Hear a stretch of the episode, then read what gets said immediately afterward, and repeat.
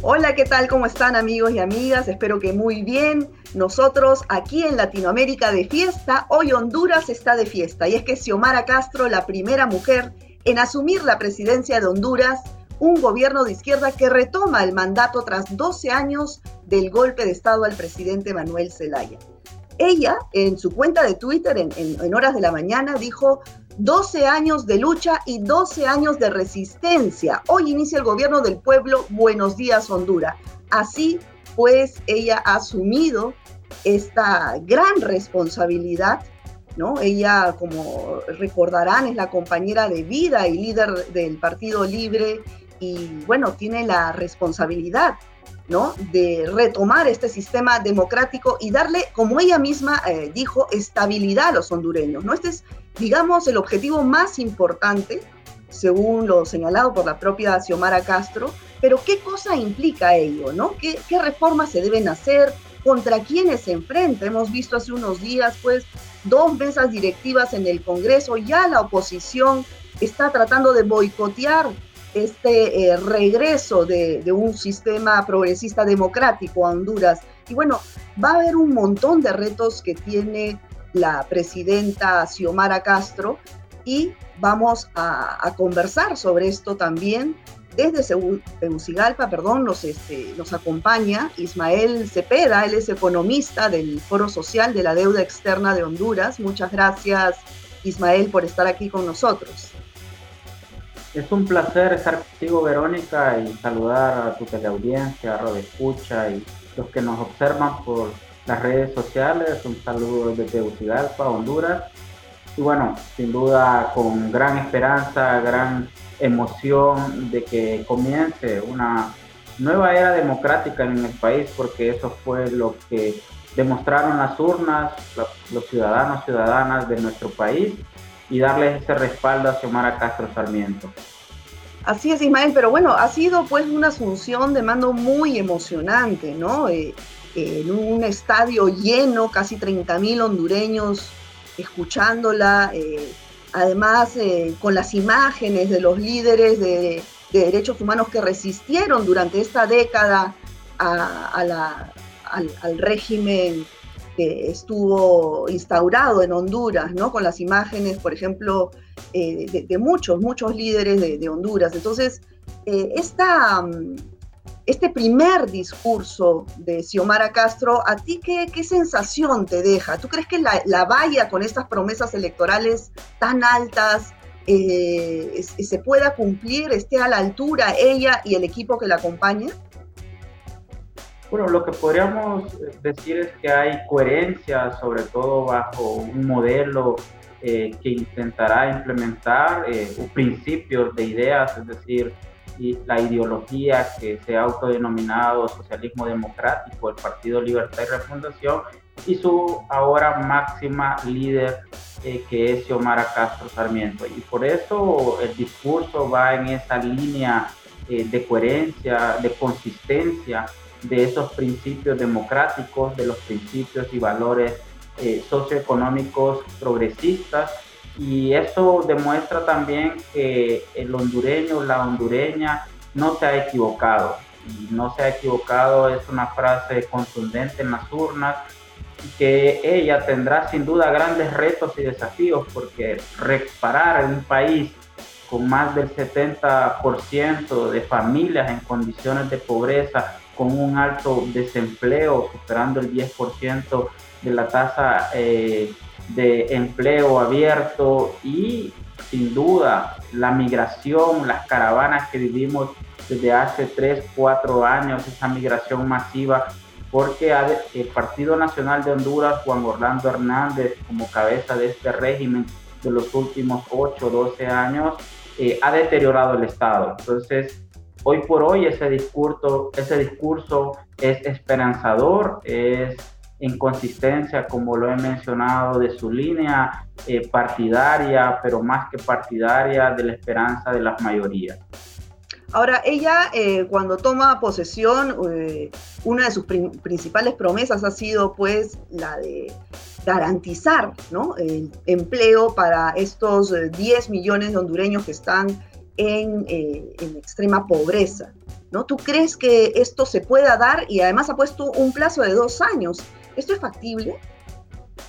Bueno, sin duda eh, comenzaría diciendo que, o retomando la línea de que hay un deterioro de 12 años, aún después del golpe de Estado, eh, mucha de ese, de ese fraccionamiento en la cohesión social, eh, en la dinámica productiva del país, y se han instaurado o se han profundizado las élites económicas, donde se han vuelto algunas hasta transnacionales Ah, hemos comenzado a exportar, vamos a decir de una manera simple, a los nuevos ricos porque el país les está quedando muy pequeño.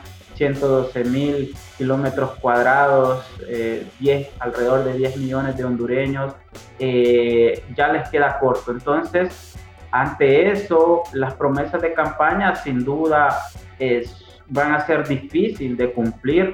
Claro, eh, hay elementos en su propuesta de plan de gobierno que pueden mejorar de manera inmediata o al corto plazo eh, eh, las condiciones de país y va a pasar por la reingeniería del gobierno.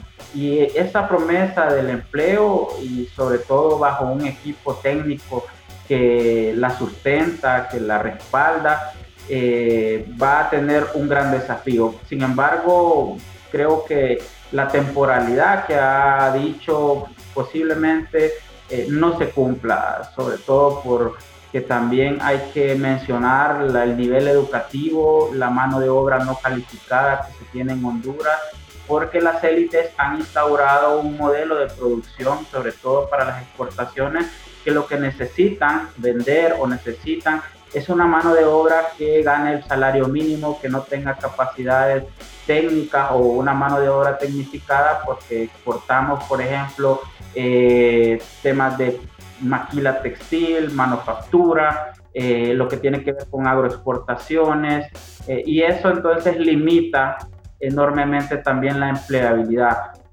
a pesar de que, de que tengamos esperanza, sin duda va a existir una, una, una temporalidad mayor. Creo que no se va a poder cumplir o revertir todo este deterioro de Estado.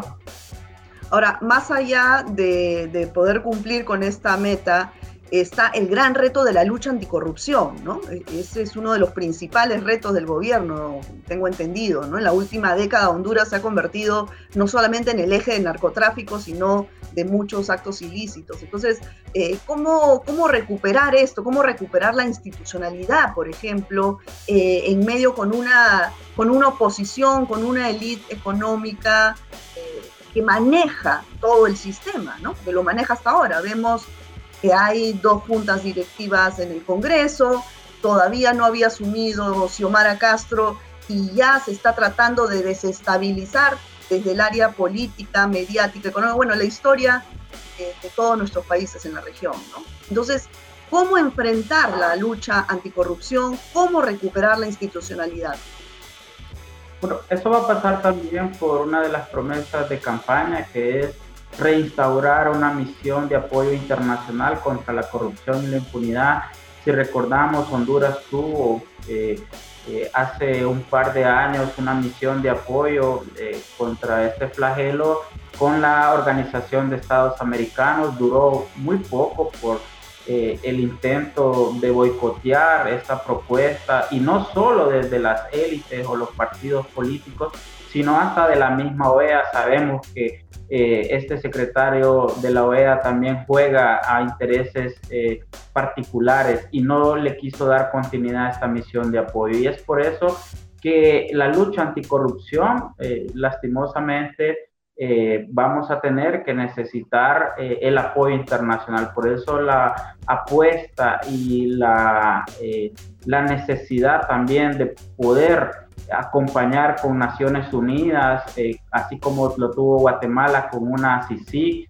Eh, ya se han comenzado a ver ciertos pasos y eso también tiene que ver con cierto apoyo de Estados Unidos, sobre todo en materia de recursos, aunque no nos guste, aunque eh, tenemos que separarnos enormemente de este imperialismo, pero eh, Honduras también necesita acompañamiento internacional. Y creo que va a pasar por la instalación de una misión de apoyo internacional y sobre todo de que ese equipo técnico eh, muestre enormemente los principios de transparencia, rendición de cuentas eh, en las instancias públicas y sobre todo en los entes contralores del Estado que han sido deteriorados como un Tribunal Superior de Cuentas, como un Ministerio Público. Y por eso usted toca algo de suma importancia, que estas dos juntas directivas eh, van a escoger, o bueno, esperamos que se resuelva en las próximas semanas,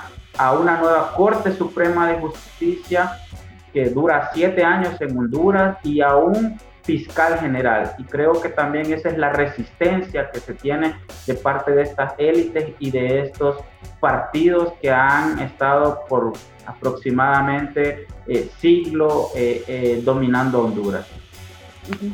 Sí, bueno, más allá eh, de este tema de la corrupción, hay un tema económico, o sea, la propia Xiomara Castro en el discurso de Asunción habló de que había encontrado el país en bancarrota, ¿no? Y que estos eh, préstamos, el, préstamo realizado de millones de dólares al FMI, pues no sabía dónde estaba y que no era justo que los hondureños pagaran un préstamo que había desaparecido. Entonces, hasta ese punto, digamos, que llega la corrupción, pero ¿qué, va a pasar con eso? ¿Se va a renegociar la deuda con el FMI? ¿Cómo se va a manejar este tema? Eh, no hay dinero, está en bancarrota el país. ¿Cómo van a hacer para poder eh, financiar todos estos programas de ayuda social, de, apoyo, para reactivar la economía, los trabajos, en fin? Eh, ¿Cuál es el planteamiento que tiene el gobierno? Yo sumaría también la propuesta de no incrementar impuestos. Creo que eso hay que recordarlo porque sin duda los ajustes fiscales ante todo el deterioro de las finanzas públicas puede ser una tentación del gobierno. Puede ser una tentación eh, ajustar las tasas impositivas, no obstante, la promesa es mantener los impuestos. Por eso retomo el tema de la reingeniería del gobierno. Eh, hay que intentar eficientar las instituciones públicas, ya sea bajando la burocracia, intentar disminuir sueldos y salarios, porque eso también dejó en cierta bancarrota al país. Funcionarios ganando cientos de miles de lempiras por, por, ser una secretaria de Estado, por ser un ministro, un director, eh, y que eso ante la necesidad de mejorar las finanzas, el nuevo gobierno de Xiomara Castro Sarmiento se debe de ir ya eh, visualizando, porque no es posible, por ejemplo, con el alto endeudamiento que le quita margen de utilización de recursos, eh, prácticamente eh, deja limitado ese accionar.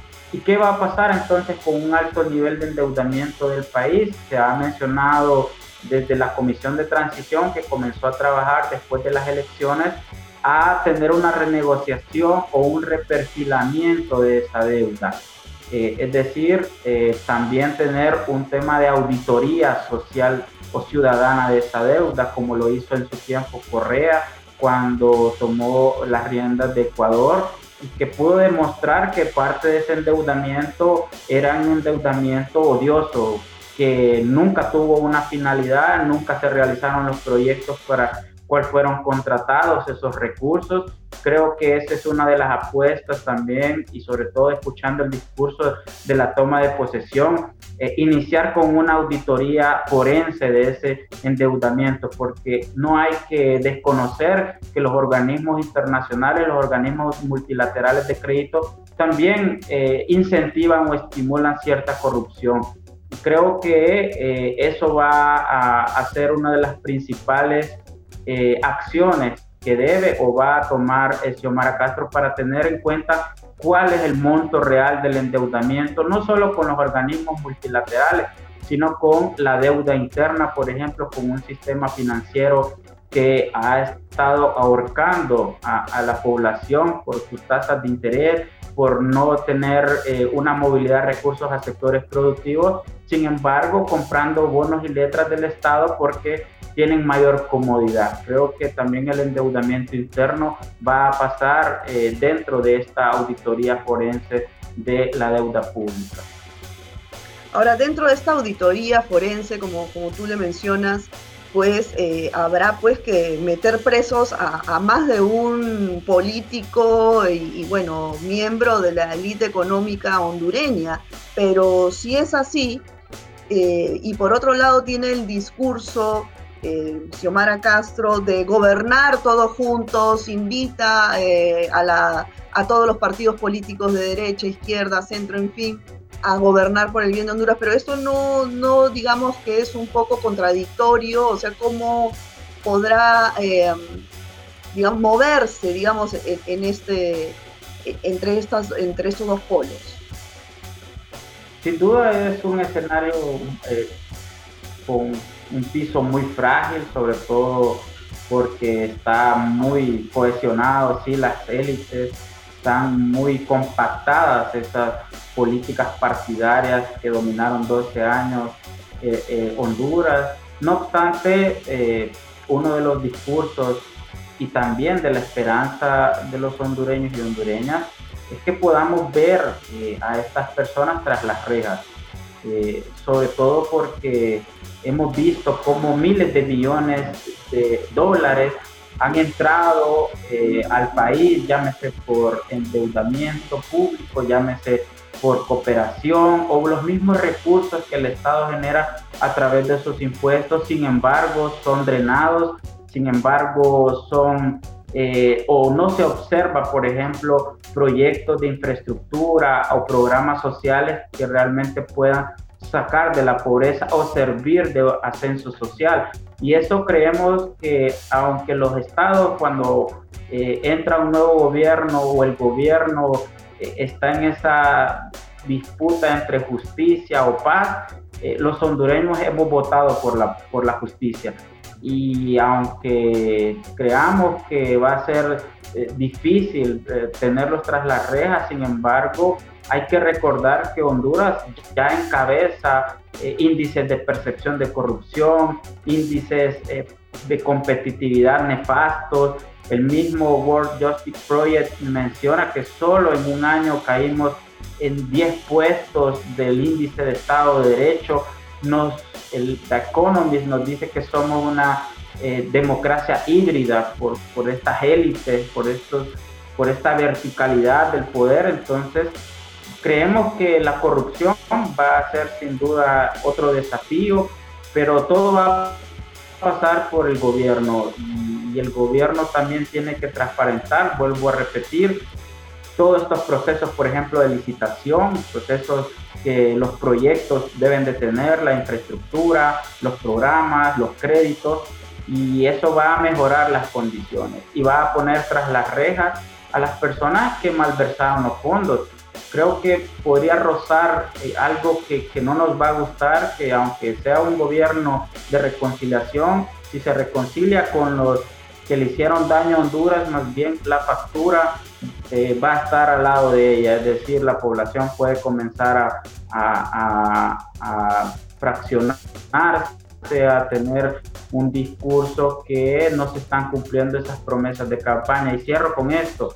En la pandemia, eh, hubo la necesidad de fortalecer el sistema sanitario de Honduras. Aquí optaron por comprar unos hospitales móviles con alrededor de 45 millones de dólares o 51 millones de dólares, si no mal recuerdo. Y eso compraron y ellos compraron eh, unos contenedores confeccionados con algún sistema y eran siete hospitales móviles y solo vinieron cuatro y de esos cuatro ni siquiera tenían las especificidades para el COVID. Hoy está preso el director de esa institución pública que compró esos hospitales y su gerente general, pero va más allá. ¿Quién le dio la orden? La Secretaría de Finanzas que trasladó los recursos. Y eso es No, es que acá se, trata, acá se trata, Ismael, que la, la corrupción es endémica, ¿no? Y está en todas las instituciones. Entonces, este, como bien dice la, presidenta, dice, la catástrofe no tiene parangón en la historia de Honduras, ¿no? Y, bueno, tú señalabas el incremento de la pobreza, claro, se ha incrementado en 74%, ¿no? Xiomara Castro dijo en, su discurso que es el país hoy en día más pobre de América Latina, o sea, estamos hablando que está más pobre que Haití. ¿Esto es así? Sí, creo que competir, lastimosamente, para Haití no hay cifras oficiales por todo lo que ha vivido, pero nos estamos debatiendo entre el primer lugar de lo malo, eh, no solo en indicadores de pobreza, sino de desigualdad. Ya la región latinoamericana es la región más desigual, aún más que África, eh, y ser todavía el país eh, de los países más desigual, dentro de la región más desigual, da entonces ese parangón, como ha mencionado, de lo deteriorado que nos encontramos. ¿Y quién va a acompañarla en su equipo? Porque ya anunció a, gran parte del equipo que la va a acompañar en el gobierno. Eh, conociendo tú mejor el perfil de estas personas, eh, ¿crees que está, eh, es gente capacitada para poder enfrentar estos retos? Bueno, la mayoría de, de personajes que se han mencionado, sin duda, no solo tienen la capacidad, sino también hay perfiles que ya tuvieron experiencia en el gobierno de José Manuel Zelaya 2006-2009 como un secretario de salud, que es uno de, los, de las principales secretarías que debe de retomar la senda del mejoramiento. Estamos hablando que la presidencia del Banco Central de Honduras también ya cuenta con una mujer muy experta en finanzas y en políticas públicas económicas, como la Rebeca Santos, que fue ministra de Secretaría de Finanzas, en, también con el gobierno de José Manuel Zelaya. Y hay perfiles jóvenes que también eso genera gran, gran expectativa porque en ocasiones creemos que los gurús de la economía o de los temas sociales o el manejo de la secretaría deben de ser eh, eh, el consejo de ancianos. Eh, sin embargo, hay gente joven que está agarrando ministerios importantes y que se le va a dar la oportunidad, que tienen un perfil académico, tal vez no tienen la experiencia, pero sin duda pueden desarrollar un, buen, un, una buena labor. Y de igual manera también da mucha esperanza que no sea de un solo partido. creo que cumplir ese pacto preelectoral también eh, da certeza de que se quieren hacer bien las cosas, que Xiomara Castro Sarmiento es una dama que cumple sus, sus promesas y ya ha firmado ese pacto preelectoral que iba a conformar un gabinete con otros partidos políticos, como en este caso el Partido Salvador de Honduras. Eh, hay ya eh, nombrados, por ejemplo, el secretario de Desarrollo Económico, el jefe de campaña de ese partido, Salvador de Honduras, que es Pedro Barquero, el mismo ministro de Salud desde, el partido PCH. Entonces creo que también eso genera eh, mucha esperanza. Ok, y las organizaciones de base, por ejemplo, eh, ¿cómo han recibido todas estas propuestas de, la campaña electoral? ¿no? Eh, ¿Se tiene en agenda quizá un referéndum para una asamblea constituyente? Por los momentos se ha desestimado promesa. Eh, yo creería que también es algo idóneo. Nosotros pasamos ese proceso en el 2009, independientemente eh, lo que la necesidad que tengamos, sin duda hay que reestructurar o como se menciona, de refundar el Estado a través de una Asamblea Nacional Constituyente, pero si es derivada, por ejemplo, en este Congreso Nacional, lastimosamente ya demostró que, vamos a tener muchas complicaciones y es entonces que la necesitamos originaria, pero también eso necesita eh, mucha incidencia, mucha cultura política, eh, mucha educación que Honduras lastimosamente eh, nos falta recorrer el mejoramiento de eso. Y las organizaciones de sociedad civil, las, las bases, los movimientos sociales, los ambientalistas, los eh, defensores de derechos humanos, sin duda hay elementos que ha dado ciertas luces que va a hacer un gobierno que reciba propuestas. Se creó una comisión eh, de recibir propuestas, por ejemplo, de todas estas organizaciones eh, de diferentes temáticas. Las mujeres organizadas presentaron sus propuestas para el mejoramiento de la lucha de género, lo que tiene que ver con eh, la asistencia sanitaria por género. Entonces, esos elementos dan también que puede ser que sea un gobierno con apertura, creación de espacios democráticos para que podamos participar en las políticas públicas. Y Ahora, finalmente, Ismael, eh, dijo, se nos, se nos ha ido el tiempo, lamentablemente son un montón de puntos que tenemos que tratar y no quiero despedirme eh, de este programa sin antes tocar el tema de la migración, ¿no? Que es eh, el otro gran problema no solo de Honduras, sino de Centroamérica. Hemos visto a Kamala Harris hoy en la, asunción de mando, ¿no? Definitivamente, bueno, Honduras siempre ha sido una zona estratégica geopolítica en la región para Estados Unidos, ¿no? Pero eh, ¿cómo va a ser esta política exterior desde el gobierno de Xiomara Castro con Estados Unidos, por ejemplo, y en este tema migratorio?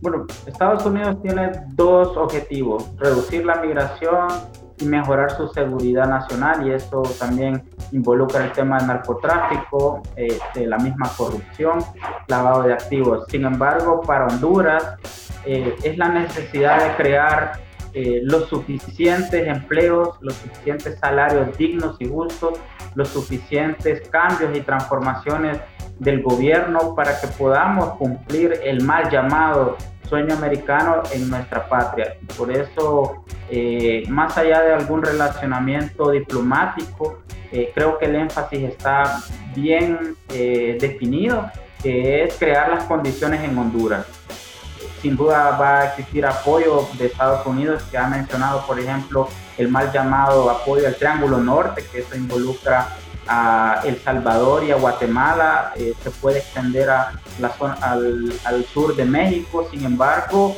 eh, Honduras tiene claro su, objetivo, vuelvo y repito, que es crear las condiciones. Y va a existir cooperación, sin duda, de parte de USAID, eh, va a existir también otra cooperación europea que ha mencionado eh, que por este nuevo cambio, por este cambio que existe, sin duda hay elementos de eh, un, nuevo, un, nuevo amanecer, lo vamos a, dejar de esta manera. Ojalá, ojalá Ismael que haya un nuevo amanecer porque todos los hondureños tienen muchas expectativas sobre el gobierno de Xiomara Castro, ¿no? como tú dices, la valla está bien alta y, y bueno, todos esperamos que, pues estén a la altura. ¿no? Muchas gracias Ismael por, por estar con nosotros en nuestra América en Discurso. Fue todo un placer, Verónica. Bueno, bueno amigos, esto ha sido todo por hoy. Cuídense mucho. Nosotros nos vemos en, una, en un próximo programa de Nuestra América en Disputa el próximo jueves y repetición los sábados por la pantalla broadcast de Telesur. Muchas gracias. Cuídense.